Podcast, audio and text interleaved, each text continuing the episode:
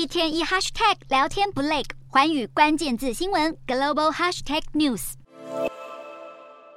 新疆血棉花风波两年前在国际间闹得沸沸扬扬，重视人权的知名运动品牌 Nike 当时也发表声明，加入抵制新疆棉花的行列，引发中国民众强烈不满。不过，近日加拿大的 Nike 与另一间矿业公司王朝金矿竟然被爆出也是强迫新疆维族劳动的企业之一。并且正在接受调查。这项调查源于澳洲战略政策研究所于二零二零发表的报告，内容指出中国当局把八万多名维吾尔人送往中国各地的工厂工作，其中就包含 Nike 的六间中国供应商。针对这项指控，加拿大 Nike 回应称，已经停止了与这六间供应商的合作关系，并坚称公司没有从新疆采购棉质商品。事实上，近期还有另外两间大公司因为血棉花风波被美国众议院点名。美国众议院美中战略竞争特别委员会发表的调查报告指指控，中国电商公司利用贸易漏洞，在无需缴纳美国进口关税或对货物进行人权审查的情况下，出口商品到美国。然而，Tim 却向众议院委员会辩称，平台经过直运向美国出口货品，意味着美国消费者必须承担遵守新疆商品禁令的最终责任。虚影方面则否认了相关指控，而上述公司目前都尚未因为血棉花风波而遭到任何惩处。